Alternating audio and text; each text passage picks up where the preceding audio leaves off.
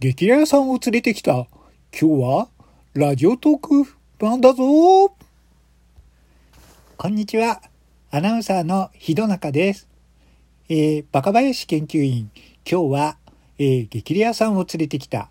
ラジオトーク版ということでやっていきますよ。なになにそれ、ひどなかちゃん。ラジオトーク版って何？知らないよ。ラジオトークってですね、あの、アプリなんですけど、今、まあこの中でですね、あまり有名じゃないトーカーなんですけど、その人を今日呼んで、その方の激レア体験をご紹介してもらおうと思います。へえ、そうなんだ。じゃあ今日もやっていこうね。じゃあ早速ですね、その、えー、指輪さんに来てもらいましょう。どうぞ。はい、来てもらいました。どうぞ、指輪さん、こちらへどうぞ。それでは、自己紹介をお願いします。えー、ラジオトークの中にいます、指輪と申します。えー、25歳、ジャニーズ事務所所属です。今日はよろしくお願いします。なんでさ、なんで声変えてんのよ。それにさ、ジャニーズ事務所所属じゃないし、25歳でもないし、そうですね。えー、バカ林研究員、あの、そこは突っ込まないでください。じゃあ、あの、声は変えないでいいですからね。はい、わかりました。じゃあ、普通にやります。えー、指輪です。どうぞよろしくお願いします。さあ、今日はこの指輪さんが激レアさんなんだぞ。さあ、指輪さんはどんな経験をしたのか、みんなで考えてみよう。今日はクイズ形式にしてみるぞ。えー、バカ林研究員。えー、この指輪さん、どんな激レア体験をしたと思いますか？んとね、顔から見るとね、痴漢で捕まった。違いますね。顔から見ないで判断してください。うーん、じゃあね、うーん、会社の金を使い込んだ。うーん、ちょっとそういう方から離れてください。じゃあね、つつもさせに引っかかった。えー、っと、引っかかりそうですけど、違います。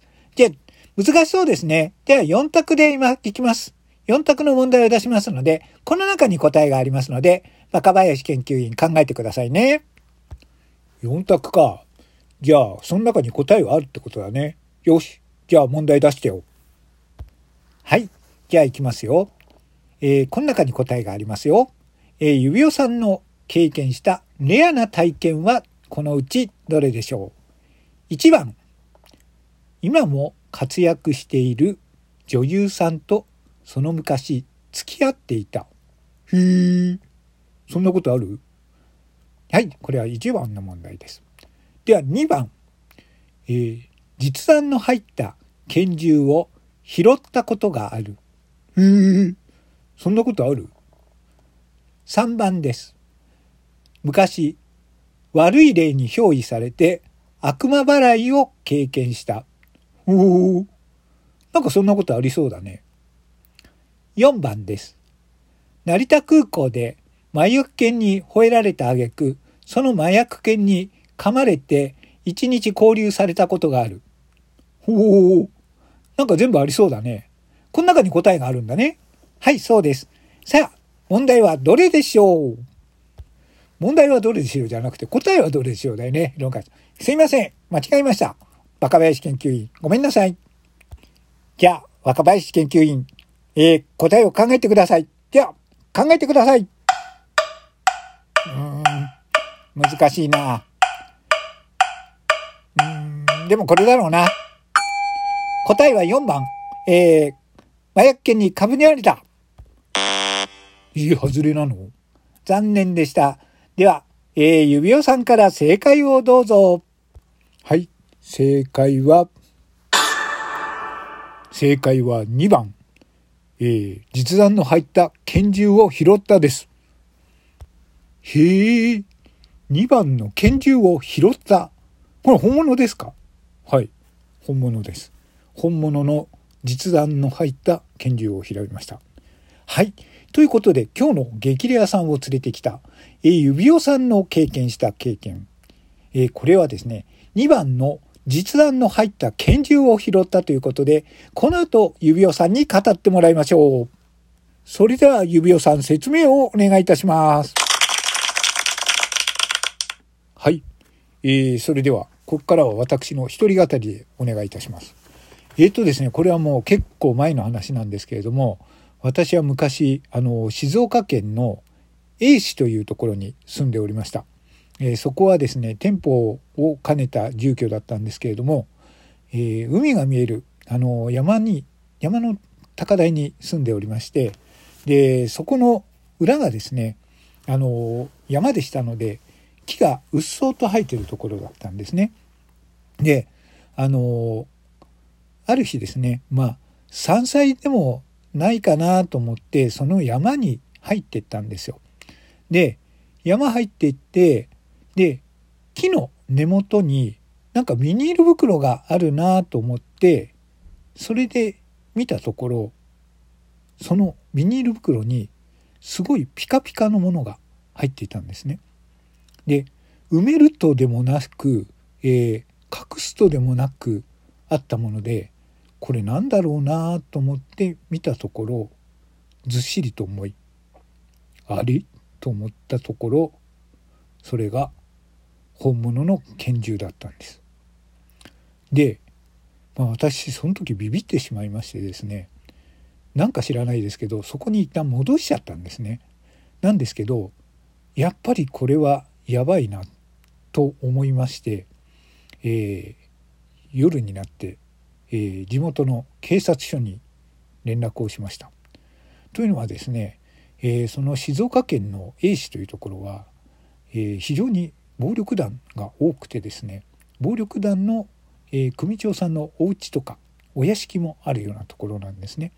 だからまあ回収に来ることもあるだろうしでもし亡くなったのが分かれば、まあ、真っ先に私が疑われるだろうなっていうのもあったのでどうしたもんかなと思ったんですがでもやっぱりまあ家の真裏にあったものですからどうにかしないといけないということでで、えー、地元の警察署に電話をしました。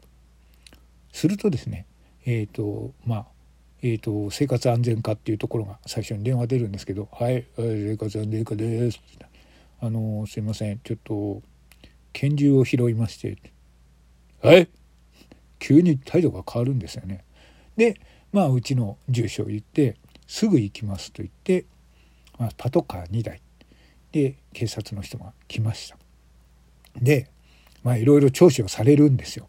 で、えー、その時にですねまあ、ほんとピカピカの、えー、ロシア製のトカレフという拳銃だったんですがでその時私はですね結構あのモデルガンに詳しかったものでその時に不用意にですね「あこれトカレフですね」って言っちゃったんですね。そしたらまあ少し警察の方があの顔色が変わりまして「あなた拳銃にお詳しい」「いやいや拳銃には詳しくないです」あの「ここにあなたの指紋はついてないですか?」でそれはあの指紋はついてないはずなんで指紋はついてないです。でやっぱりですね第一発見者っていうのは疑われるんですね。なぜあなたこんな山の中入ったんですか？で山菜を取りにで山菜っていつも取りに行かれるんですか？って言っていやいつもは取りに行かないですね。はあじゃあ偶然といや偶然なんですねってもう結構明らかに疑われてんのははじあの疑われてんですよ。でえっ、ー、とこんなかんだででその一応は習得物になるわけででえっ、ー、とこれあのあなた拾いましたがこれ習得物一応半年経つと、えー、これ拾った人にあのその拾ったものは権利が発生するんですが、えー、権利を放棄してもらう書類を書いてくださいって言われたんですね。まあ当たり前なんですけれどもそこで冗談で「これ権利放棄しないって言ったらどうなるんですか?」って言ったらですねなんか権利を放棄したくない理由でもあるんですかっていうもうああいう時はですね、えー、おまわりさんはシャレが効きません。であいえいえそういうわけじゃないんですけどいやそういうことってあるのかなと思ったら日本はねあの銃法と剣類、えー、所持等取締法違反というのがあって、えー、拳銃を持つことはできないんです。そこは理解してくださいね。いや理解してますよ。はいそんなことは理解しております。ということで、えー、怒られてしまいました。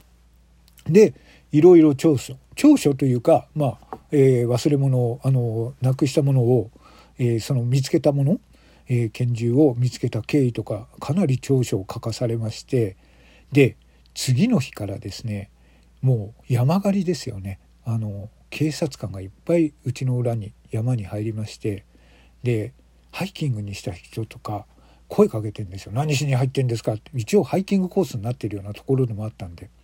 すごいなんか殺伐と空気がしたが感じが23日ありまして。でそれプラスですねすごい嫌だなと思ったことがえーっとまあ警察の人はバレていないんだろうなと思ってるんですけど私の、えー尾行は、えー1人、うん、2日3日私に張り付いてるところはありましたね。あのやっぱり、えーこういうものってえっ、とまあ見つけた人は疑われるんでしょうね。あの何日間かは、えー警察の人が私の行動を張ってるのが分かりました。えっ、と多分バレないと思ってるんでしょうけど明らかにあの車に乗ると後ろについてくる車とかありましたし、えー、と帰ってくるとその車が入り口までくっついてたっていうこともあったので、えーまあ私は何も悪いことはしてないんですが変なものを拾うとそういうことになるということです。では今日はそういう、えー激励さんを連れてきた指輪編でした。それでは皆さんまたごきげんよう。さようなら。はい。今日の激レアさんを連れてきた指輪さん編でした。どうもありがとうございました。